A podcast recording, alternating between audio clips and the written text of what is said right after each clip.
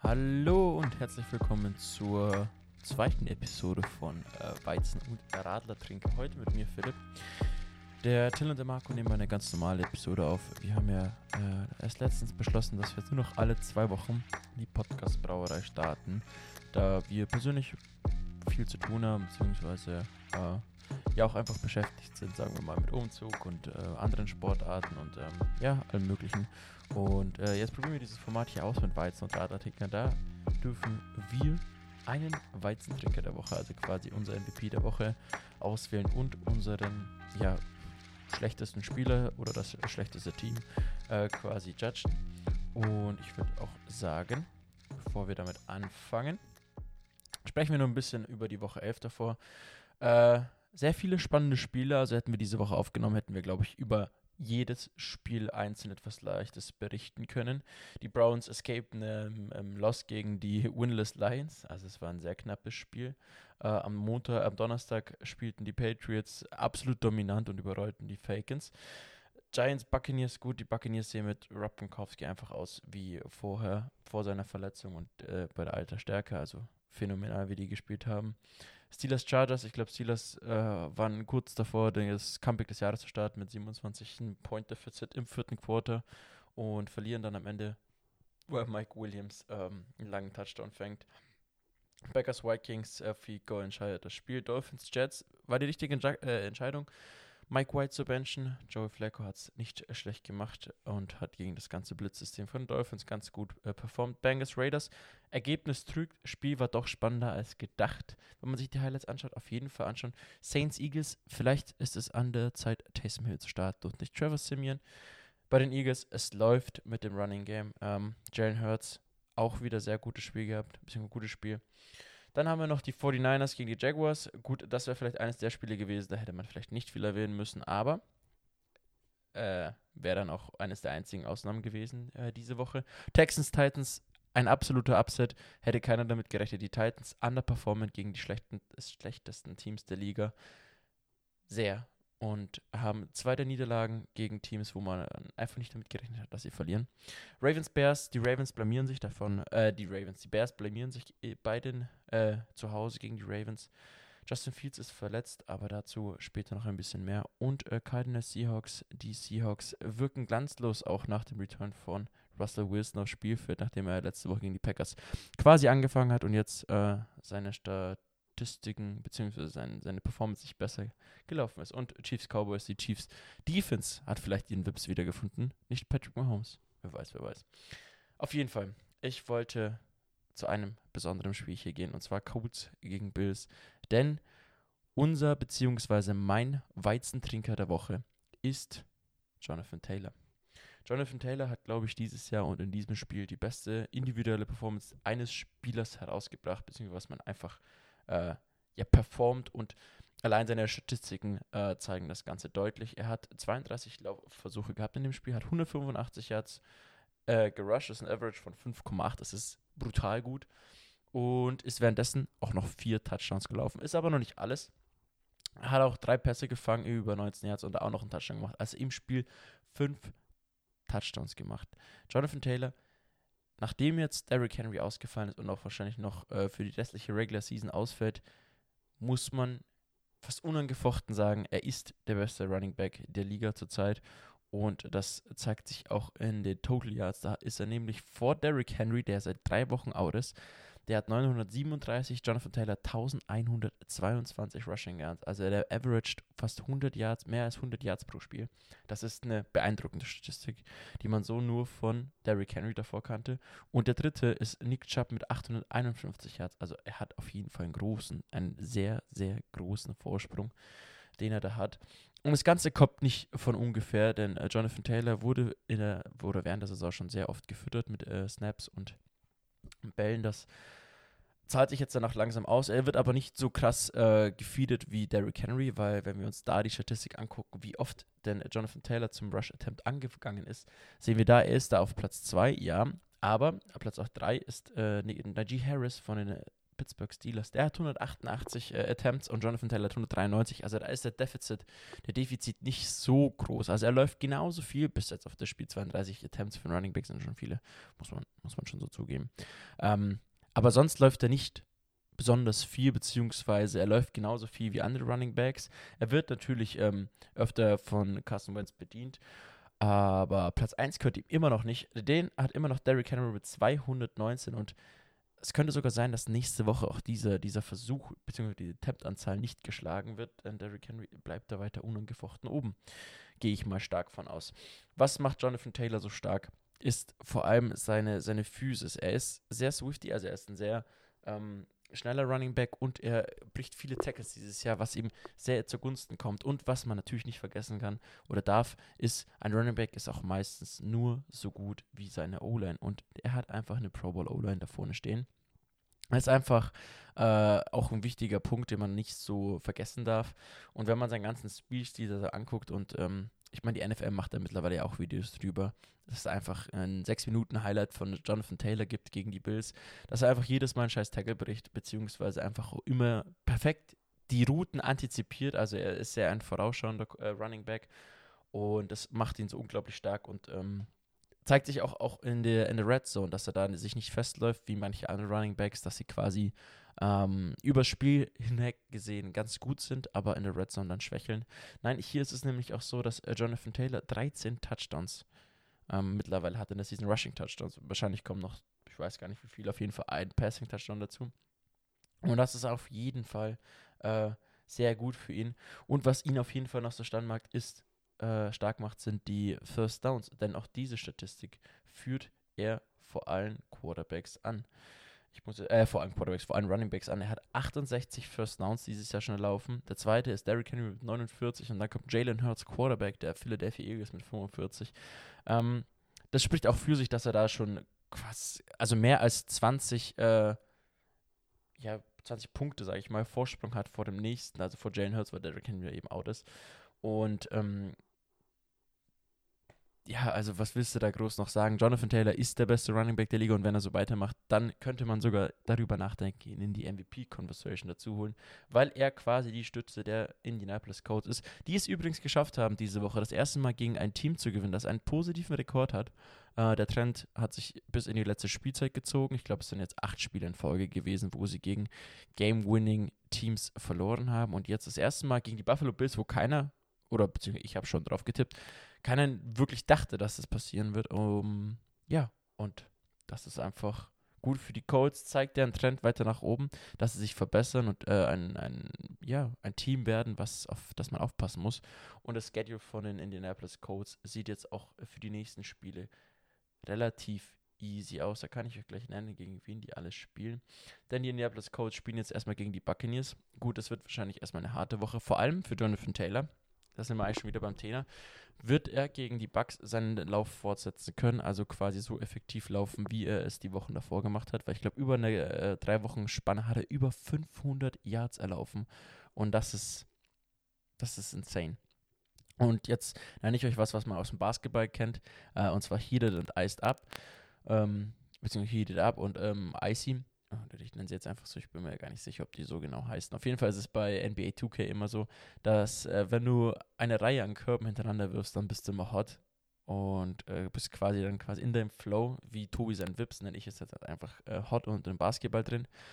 Und wenn du dieses Streak weiter continuest, auch über Spiele, bei denen sind es ja quasi nur ähm, ein Spiel, in dem du hot werden kannst, danach startest du ja wieder quasi normal. Und äh, Jonathan Taylor und die NFL es laufen ja ein bisschen anders, weil sie ja nur wöchentlichen Rhythmus spielen und äh, deutlich weniger Spiele haben als die in der NBA. Und ja, da ist es einfach so ein, so ein, äh, er ist seit Wochen heiß, er ist seit Wochen wirklich sehr gut unterwegs. Und ähm, jetzt kommen die Tampa Bay Buccaneers, die die beste Rushing Defense hatten letztes Jahr. Gerade äh, sehe ich die Statistiken. Ich habe mein, ähm, mein, mein, mein Zettel mit diesen ganzen Statistiken gerade nicht da. Aber die Buccaneers stehen jetzt 7-3. Gronkowski ist zurück. Sean Murphy Bunting, der sich in Woche 1 äh, verletzt hat, ist auch zurück. Also die Buccaneers wirken auf jeden Fall jetzt gefährlicher. Vor allem mit Rob Gronkowski äh, kommen sie zur alten Stärke zurück. Und da bin ich gespannt, ob Jonathan Taylor äh, diesen Run fortsetzen kann. Da kann man vielleicht auch später auf Instagram eine Umfrage machen, äh, wie ihr so denkt, äh, Tampa gegen Titans, ob und wer da gewinnt und ob Jonathan Taylor über oder unter 100 Yards bleibt, äh, Scrimmage Yards. Und ja, da bin ich auf jeden Fall sehr gespannt. Äh, danach kommen die Texans, dann die Patriots, äh, dann die Bye Week, dann die Patriots, Cardinals, Raiders und Jaguars. Also alles Spiele, sag ich mal, die machbar sind, die Teams, die man schlagen kann. Und nur drei von den sechs kommenden Teams haben einen positiven Rekord. Heißt, die Playoffs könnte, könnten für die Colts auch drin sein, noch nachdem sie ja jetzt 5-5 stehen, äh 6-5 stehen und äh, eigentlich nur Spiele verloren haben, wo man sagen kann, hey, die kann man verlieren. Beziehungsweise schlecht in die Saison gestartet sind, nachdem sie gegen die Seahawks 16-28 verloren haben, dann gegen die Rams mit einem Score 24-27, dann gegen die Titans das erste Mal, dann gegen die Ravens in der Overtime und gegen die Titans in der Overtime. Also da hätten auch zwei Siege mehr drin sein können. Genau. Also, zusammenfassend kann man sagen, Weizentrinker bzw. MVP der Woche ist Jonathan Taylor von den Indianapolis Colts Running Back.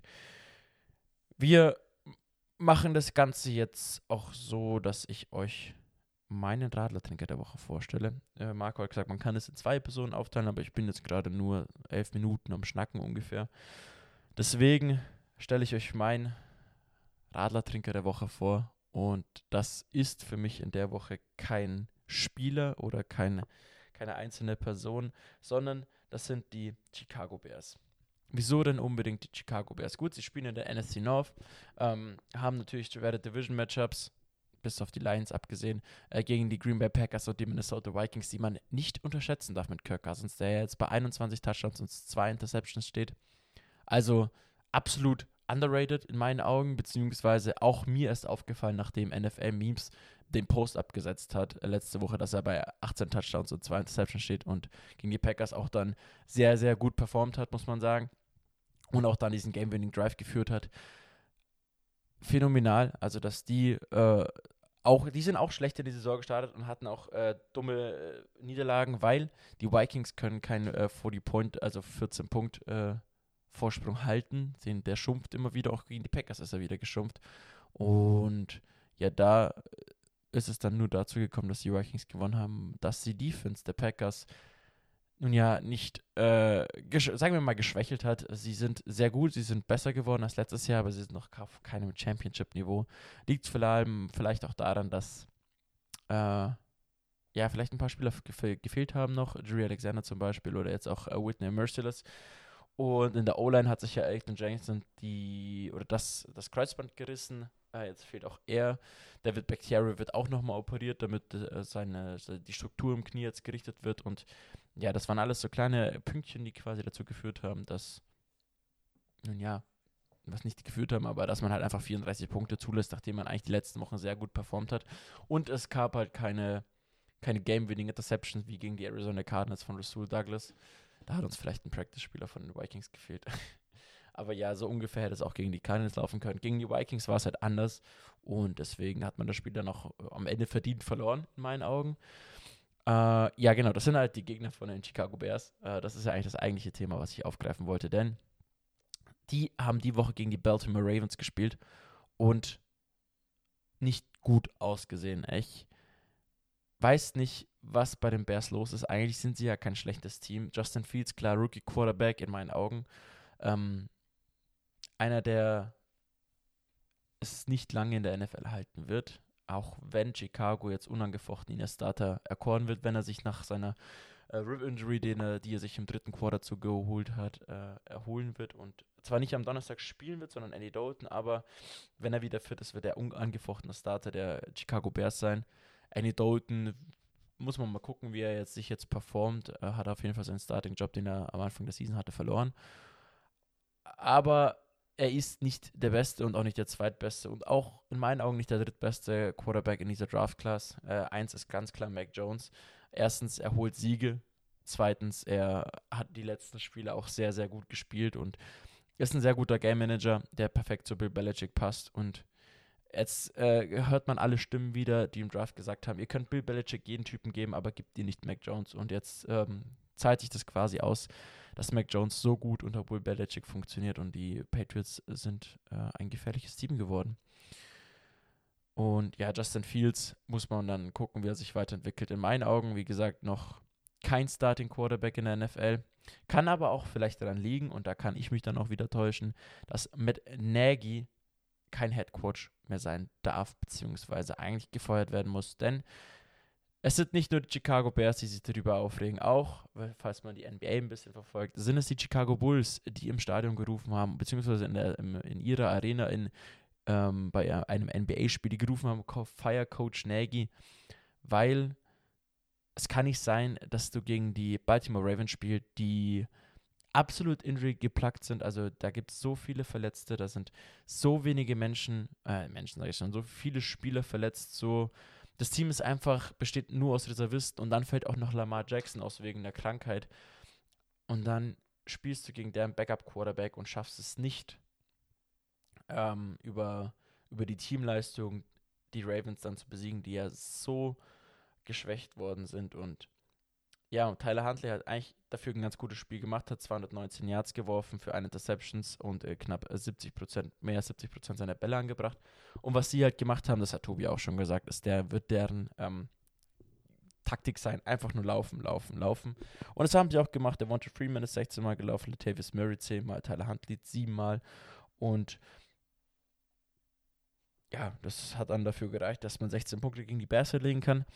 Dann liegt es halt dann eher einfach nur an der Offense der Bears, die es nicht schaffen.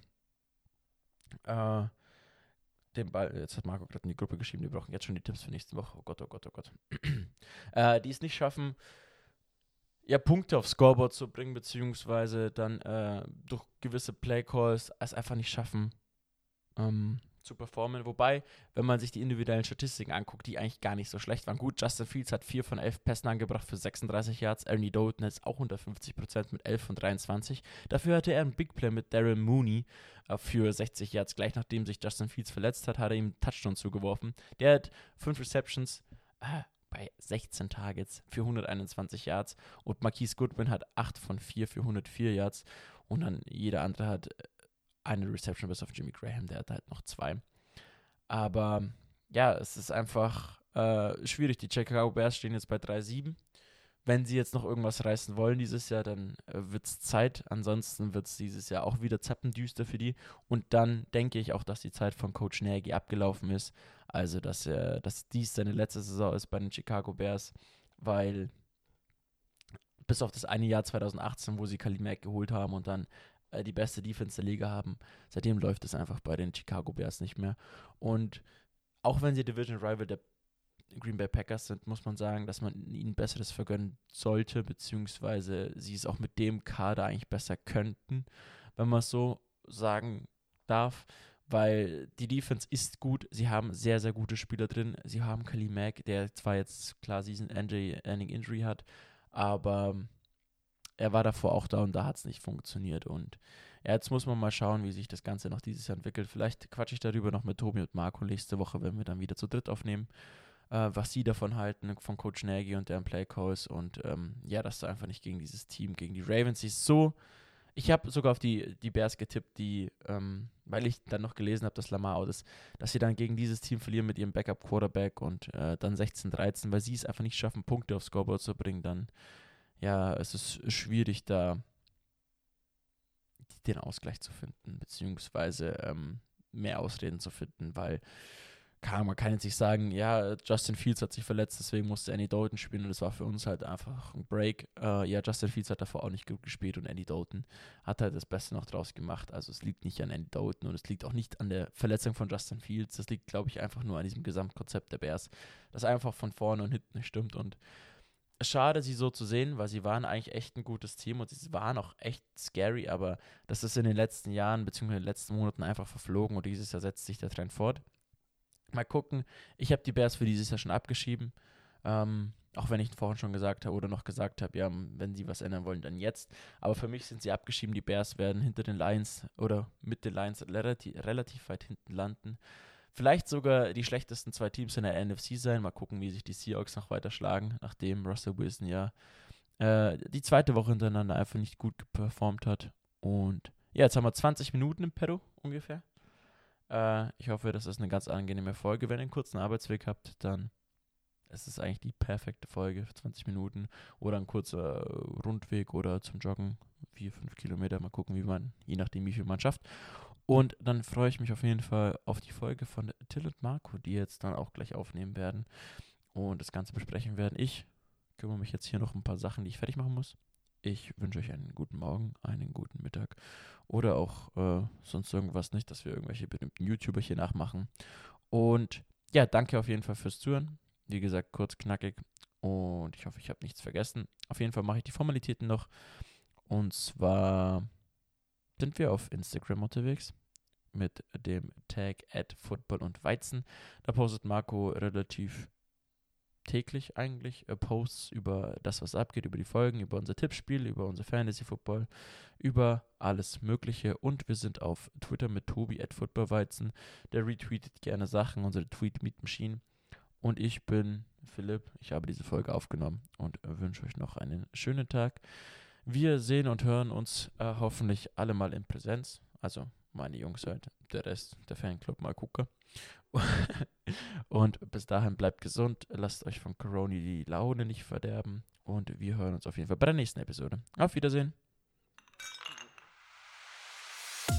Das war Football und Weizen, der Podcast mit Reinheitsgebot.